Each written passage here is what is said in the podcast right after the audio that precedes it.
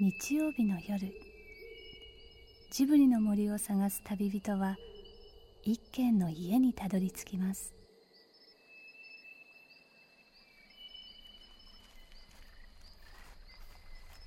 ジブリの森のラジオの川のほとり。そこに立つレンガの家はスタジオジブリ鈴木敏夫さんの隠れ家です。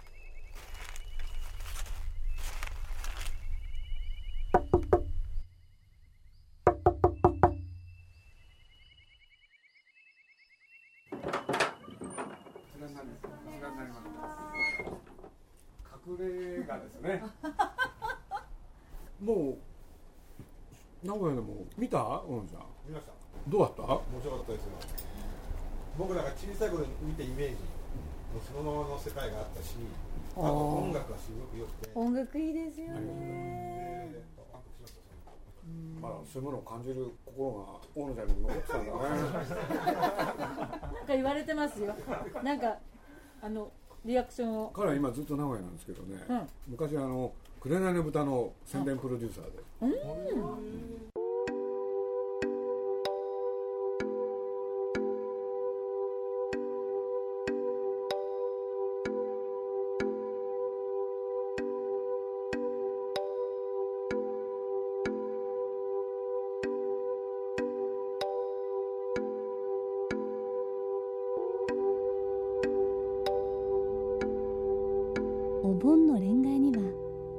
鈴木さんのふるさと名古屋の方々が集まっています。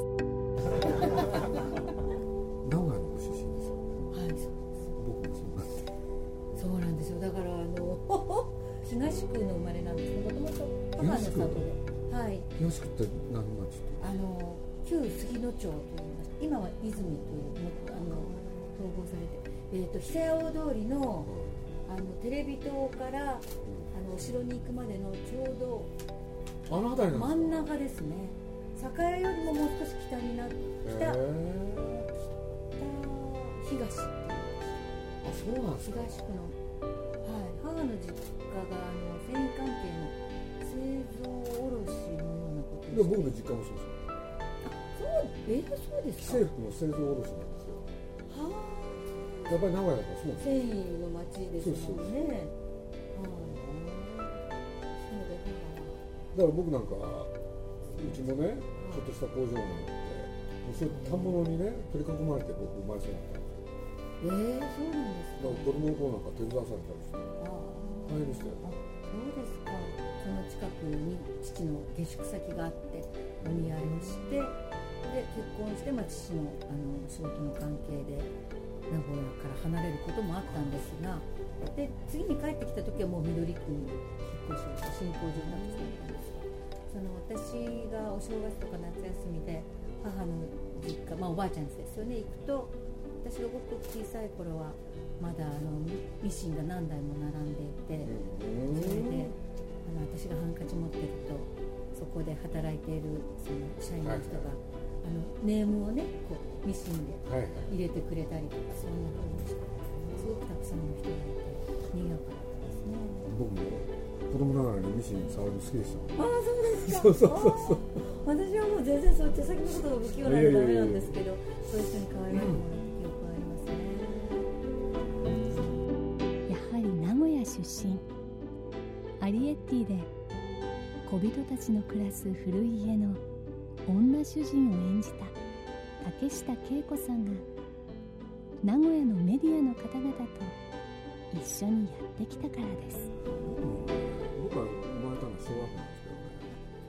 でも育ったのはほとんど東区なんですよ徳川公園ですよね。はいはい。あのすぐそばで育ったんですよだから徳川公園の中で毎日もう学校に行ったりあそこで暴れまくってたんですよその頃今はほら整備して綺麗になったでしょ頭いいんですよあの大名の屋敷にある庭園のようになりました、うん。昔は随分様がだっ変わ違ってたんですかね。僕らの子供の頃はそこね僕らがアジト作ったんですよ。アジト？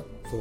俺で当時いろんなね道に釘なんかが落ちてたからしかも五寸釘がみんなで集めて、え俺で岩を石を集めてね、火をつけてでその五寸釘を片槌で叩いてで十字手裏剣作ってたんですあうわすごい でもそういう遊びですごく子供らしくていいですよね。やってましたよ、ええ。それでお互い投げ合っこしてたんですよ。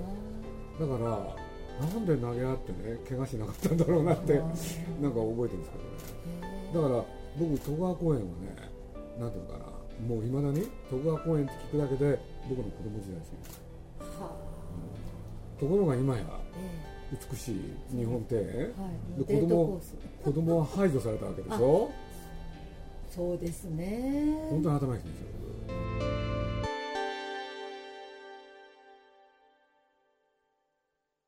名古屋って愛着があるんですか？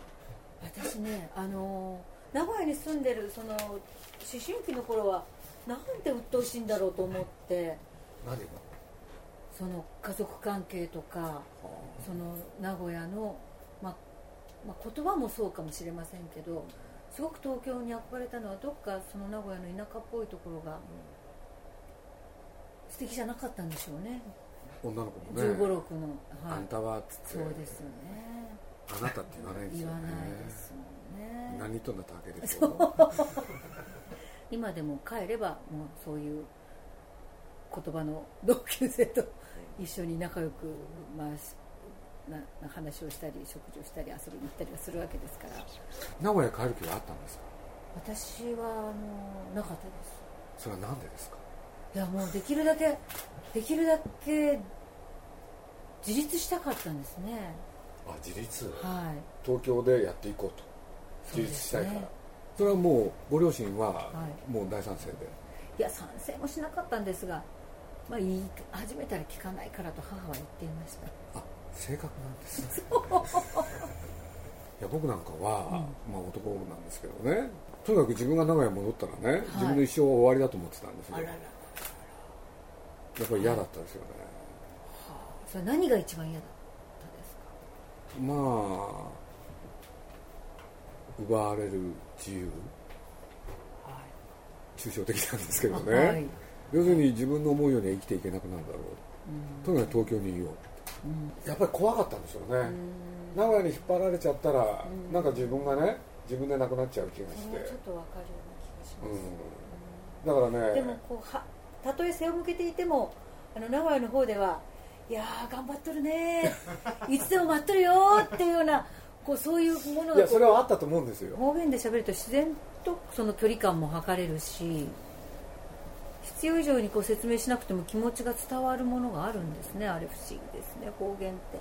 だからまあ方言がある土地に生まれ育ったのはすごく幸せだと思いますね。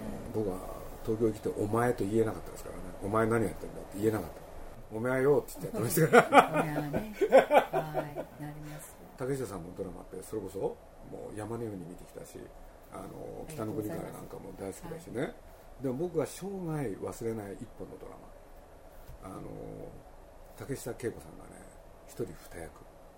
いや本当は一人なんですよ。でも二役やったんですよ。で何かっつったら声がしゃべり。東京弁といわゆる標準語名古屋弁を使い分けたんですこれは面白かった。これ山田太一さんだと思いますけれど確かね、はい。これで簡単に言うとね標準語でやってる時は旦那さん役の渡哲也さんとはい。あるねうまくいかない状態。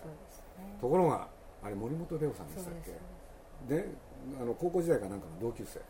そうするとね名古屋弁でね久しぶり。そうなんですそうするとね名古屋弁は浮気がしやすいなと思ったんですよ僕は。不倫がしやすいっていうのか。でも東京弁はね不倫がしにくい。そう。そうですこれをねすごい感じたの。そうですね。でそれを見事に演じられてたから。あれはね。いやそれはもう演技ではなかったかもしれません今だから言えることですが。いやですからあのまた話は余談になりますが、はい。あのうちの母は二言目には今思い出してみるとあのよそ様に迷惑だけはかけてはいけないっていうことをどうも小さい頃から言われ続けてきたような気がするんですね、それであの結婚したら、まあ、夫は東京人なんですね、はいはいはい。あのそれも浅草で生まれていて、まあ、戦中派なので疎開はしているんですが 夫がなんだって友達で何が友達かってお互い迷惑のかけたりかけられたりだろうはいはいそれができないで何が友達だってはいはい言うんですよ、はい私ちょっと倒れそうになってですね。なるほど。はい。違一番自分が大事にする人にこそ迷惑かけてはいけないって私は教わって大きくなったのにこの人は何を言ってるんだろうって。でもそれはすごくわかる。本当に私もそうやって言われて。やっぱりそうですか、はい。言われてじゃあもう言い継がれてるわけですね。期待を超え言いて継がれて。でもそれ面白かったですね。そうですか。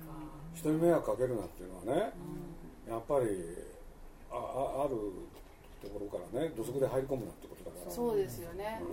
だから常にある距離を持ってねだから人間が生きていく上の知恵ですよね。そうですね。例えば会社でねあるチームを組んで何かやるっていう時、はい。僕ねあのなんていうのかなそのリーダーを誰にするかそうすると僕はねその問題についてはこいつが一番詳しいからこいつがリーダーだと年とかそういうこと僕関係ないんですよ。はい。若かろうが年取ってようが。ええ。そのことについてねお前が一番知識もあるし経験もあるんだからお前がやれって、うん。ところがこのやり方ってね東京だとうまくいかないですよね。東京はうるさいんですよ電光序列なんですよ。あええ年を取ってなきゃいけない、そうなんですか。ところが、ええトヨタの人に会って話を聞いたりとか、はいはい。いろいろしていくとねどうもあの名古屋の、ね、特徴なんですよこれ。ああそうですか。そうすると年功序列とかそういうこと関係なくなっちゃうんですよある,、ええある瞬間。要するにクールなんですよ。ああこれで現実にうまくいく方法をやろうとする、ええええっていう血がね実は僕の中にも流れててうちのおふくろがそうなんですよね。あ87なんですけどね。あやっぱまあ今もあ今はね、まあ親父が死んでちょっとね東京の方に来て今一緒に暮らしてるんですけどね。僕自分が結婚する時もうね男ですよ。で東京の人と結婚したんですけどね。りはい。いわゆる結納ってあるじゃないですか、はいそういろんな用意しなきゃいけないものがあるでしょ、えええそしたらうちのおふくろがね向こうの親に電話してねあの名古屋からねその結納の品をいろいろ持ってくのは面倒くさいから、見繕って買っといてもらえますそれ普通はないですよね。そういうでもこれは僕ねはい。究極の合理主義だと思ったんですよ、まあ、もちろんそうですね。普通もう少しこう相手の反応などを考えて考えなかった思っても言わない人の方が多いでしょうね。でもうちの子はそうだったんですよね。決断力ありますね。だってそれの方が何かとうまくいくからっていう、だって東京名古屋から持ってくんじゃね。こちらも大変だしっていう。ええ。割り切りっていうんですかね、相手への信頼もあ。りますよね、まあ任せても大丈夫と思わなければおそらくおっしゃらなかったでしょうしそうですね。だからまあ僕なんか子供の頃からねおふくろに教えられて育ったのはね、はい。まあ例えば仕事始めてもね、お前あんまり働くなってどういう意味ですか働いてね、名古屋弁ですよ。うん体しまったらどうするのって。はあ。体壊したら元も子もないだろうはい。会社なんていうのはね。適当にやっときゃいいんだよ。これでねどうしちゃうんですって大事なのは容量だから。とても素晴らしいですね。僕ねやんなるぐらい言われたんですよ。だからまあ僕サラリーマンだったから、まあ、例えば雑誌でね編集長になっていうとね、まあ、あることがきっかけでおふくろにそれが伝わっちゃうでしょ、電話かかってくるんですよ「お前なんだ?」って言って「編集長になったのか」バカ。会社なんていうのはね肩書きってのはねおだてなんだとあれは。ね。それでお前働くのかと。だからね隅っこの方にいてやってるかはやってないか分かんないような風にね働けと。それの方が長生きできるんだからっつってね。あそういうおふくろだったんですよ。でもやっぱりねそういうこと言われ続けるとですねえどうですか？体に来てるしね、はい。と同時に僕は名古屋のある庶民のはい。生活の知恵、ええそうですね、うん、俺生きる合理主義でしょ？えなんじゃないかなって気がして、でね、まあ、本当この年になるとね自分の中にあるんですよね。なんか名古屋が。えふつふつとね。もうしょうがないです。血肉と化してんだもん。っはい。そうですね。ていうのを感じてるんですよさっきの話すごい面白かったです。そうですか。お互い迷惑をかけ合うのがね人の付き合いだろう、そうですね、名古屋じゃそうじゃないんですよ。うん。ある距離を保てる。はい、しかも容量ですね。そうです。すごいな。僕ねえあのある時までその雑誌を自分が作りながら編集長として、はい。一方で映画作ってたんですよ。そうするとね二足のわらじ。ーはいで昼間映画を作って、ええ。夜は雑誌を作るっていうはい。二重生活を、ね。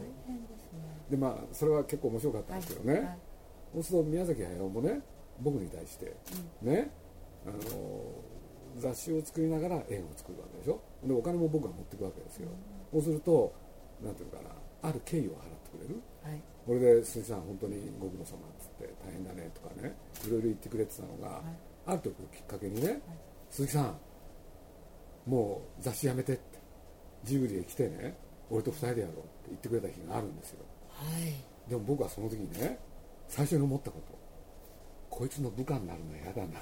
ああはい。そういう意味でおっしゃったんですか宮崎さん。いや純粋だと思いますよ。もう雑誌なんかもっとね。ジブリに深く関わってだけど僕は最悪を考えるんですよ。あはいここでここへ来ちゃったらはい。ね人間っていうのは優劣ですから上下関係が生まれてね自分が下になるの嫌だと思ったんですよ。はい。で僕が最初に考えたのはねねそれ受けるのいいけれどどうやって距離を作るか。うん。まず考えたんですよ。さっきの話と関係あるでしょ。そうですね。だってね親しくなっちゃって部下になったら嫌じゃないですか、はい。はい。それまでは僕はね徳間書店というところの編集長で、なおかつお金も運ぶ、はい。なおかつ映画も作ってくれる、はい。ということで僕に敬意や払ってた敬意がええどっか行っちゃう可能性があったんですよ。はい。瞬時にしてでもそれを考える。やっぱり名古屋的。かなそうか。はい。このアリエッティはマロ監督っていうのは DNA はそれですね。俺はあんだけ名古屋から離れようとしたのにね。なんだ俺の中に流れてるのは名古屋の血だなっていう今回ははい。出演していただいてありがとうございました。いいいえもうこちらこそそれはお礼を申し上げたいと思います。や本当に。嬉しかった？あそうですか。はい。あそうすごく嬉しかったです。もうあのジブリ作品のファンでしたのそうですか、でえ。まあ、実を言うと内緒でねえはい。いろんな作品で竹下さん竹下さんの名前が出てはい。で候補にはいたんですけど。あそうなんですか？そうなんです。今初めて伺いましたねその話。でも実現してこの作品で実現したっていうのは私はとても嬉しいです、はい、本当にありがとうございます。ありがとうございます。あのゼロ号にもね来ていただいて。ええ。またいい試写会でしたね。あの明るい試写でしたよね。待ってましたっていう感じで始まりましたもんね、まあ、スタッフ全部で400人以上ですか？って。400本当にそこで、ね、400人の人たちが作った映画っていうのがまたまたそこで実感できました。でもあのアニメーターの方たちはこうコツコツとっていうか時には孤独にもなったりするんじゃないんですか？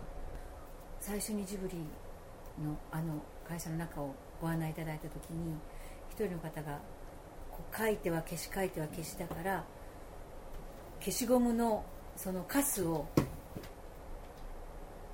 一箇所にこう溜めてどこかパッて持ち上げるとい一箇所持ち上げるとパラパラっとそれがいっぺんに落ちる。まあ半分こうオートマチックなあのゴミ箱みたいなのをご自分で研究して作ってらっしゃるやっぱりそういうことすらもこうやって考えていかないともうとても大変な仕事なんだろうなって。だからアニメーターなんてね、はい。1週間では5秒の絵を描くっていうのがねノルマなんですよ。1週間に5秒でしょ？っていうと月は4週間だから。そう一月に20秒その芝居をするっていうのは。そうすると丸1年間やってもなんていうのかな。大体20秒かける12だから。240秒。そうすると60で割ればね1年かけて4分書くっていうのがねノルマなんですよ。だから何人もの人も必要だし。そうそうそうだから4分で10人集まれば40分できますからジブリの見学をさせていただいた時に宮崎駿さんがたまたまあのデスクの上に置いてある少年がこう歩いている、でもこれは本当は違うんですよとおっしゃるから何が違うのかなと思ったらあの後ろ足のかかとがちょっとだけ上がってたんですね。はい。少年はこういう歩り方はしませんよとおっしゃって、あの若いから前足が一歩出てる時ある時間はちゃんとかかとがついてないといけないっていうね。そうなんですよまあ、こんなことはこだわらなくてもいいんですよとおっしゃりながら二足歩行っていうのはそのどれぐらい大変なことかっていう人間はどれぐらい大変なことを、まあ、進化してきたかっていうことをそこでミニレクチャーがあったんですがだから宮崎そういうことも全部、まあ、把握して皆さんは絵をだからジブリへ入ってきた人たちが、ねジブリへ入ってきた人たちが最初に宮崎から教えられるのははい。人間の歩き人ことこから入るんですか？人はどうやって歩くのか。という仕事なんですよ。そういうわけだったっていうのはということです。今分かりましたが。だからまあ書いてる人たちは本当大変だと思います。そうですよね。でもあの自分の書いたところがうまくいったら嬉しいだろうし、私はあのアリエッティと翔くんの共同作業が始まってなんとか隣の部屋へっていう時のアリエッティの決断力と行動力であのカーテンを一人ではい。あのロッククライマーのように登っているところを見たらダーッと涙が出てそうなんですよ。僕は隣にいたじゃないですか。座ってたじゃないですか、はいはい。もうあれからちょっとそしたら竹下さんがグスグスされて。もうハンカチはすでに握りしめてはいたんですよ。で僕はねあの無粋な男ですからあれ風邪ひいてらっしゃるのかな？と思っていやいやいやいや。いやあれは嬉しかったですよ僕は今目の前のお寿司の方に。お醤油あった方がいいのかな、お先にすいません。あの多分無心にあのあの時のアリエッティはあの、まあ、必死さっていうのもあるんだろうけどでもあの無心に登ってるあの姿に私はすごく感動したんだと思うんですよ。アリエッティにしてみたらもうあれはなんかエベレストを登るような断崖絶壁ですよね。そこあんなにちっちゃいんですよ。1 0センチの子がアリが登っていくようなものじゃないですか。それをもう脇目も振らず感動しませんか？いただきます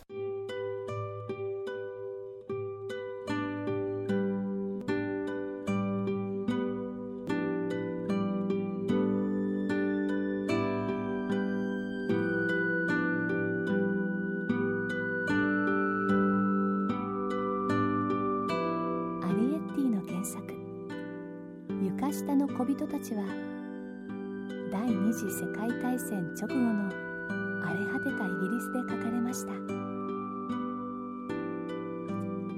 その物語が出版されたのは1952年とも1953年とも言われていますがそれは床下にあるかもしれない世界のことがリエッティと翔くんの会話の中で、まあ、滅びゆくものっていうこの、ね、言葉が出てきたりしますけれど普通の当たり前のように日常生活を送っている私たちからはちょっとこう視界の外にあるようなところにこのアリエッティもそうだしそれ以前の作品でも光が当たってるなと思うことがよくあるんですよね。ナウシカのオウムもそうだったし普通だったらこう見たくないと思うようなものに主人公とても味が注んでいくとかそうなんですよえね、えそこがすごいというか。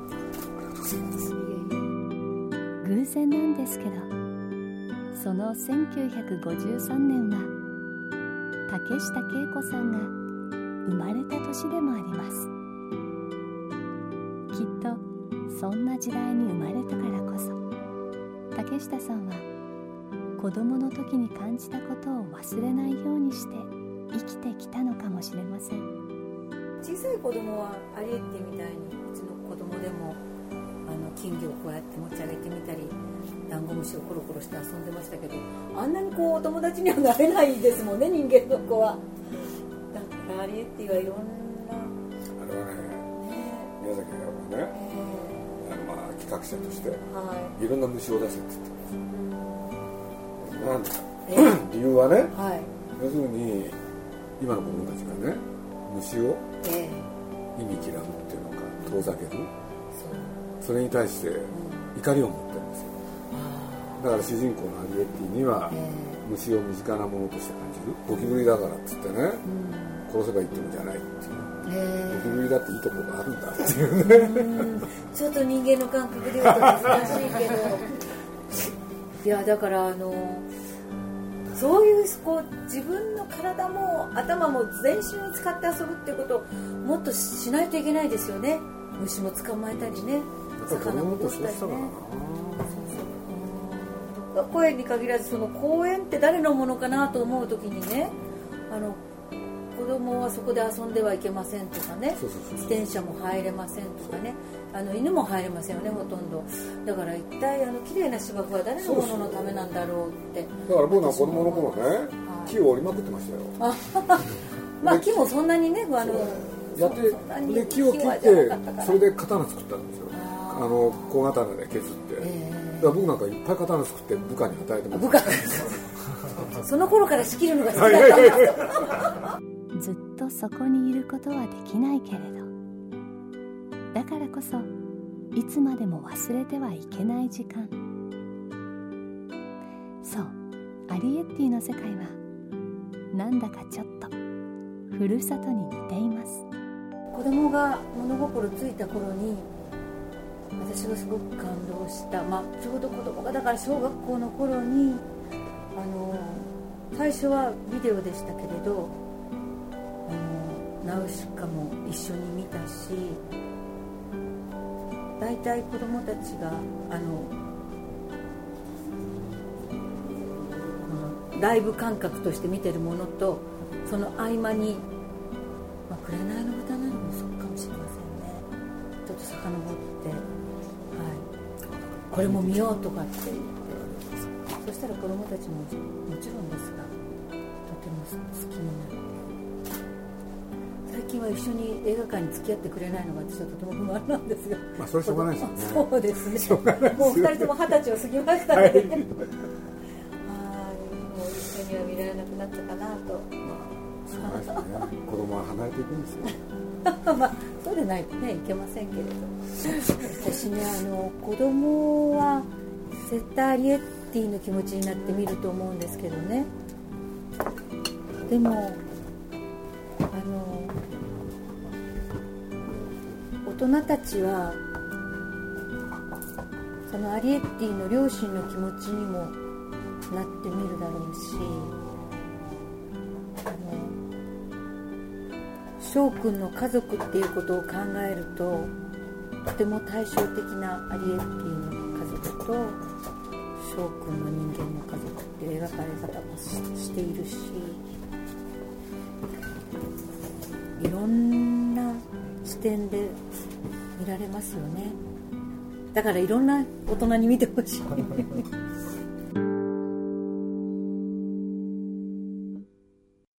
鈴木敏夫のジブリ汗まみれ。この番組はウォルト・ディズニー・ジャパン。読売新聞。町のホットステーションローソン。JAL 朝日飲料。日清製粉グループの提供でお送りしました。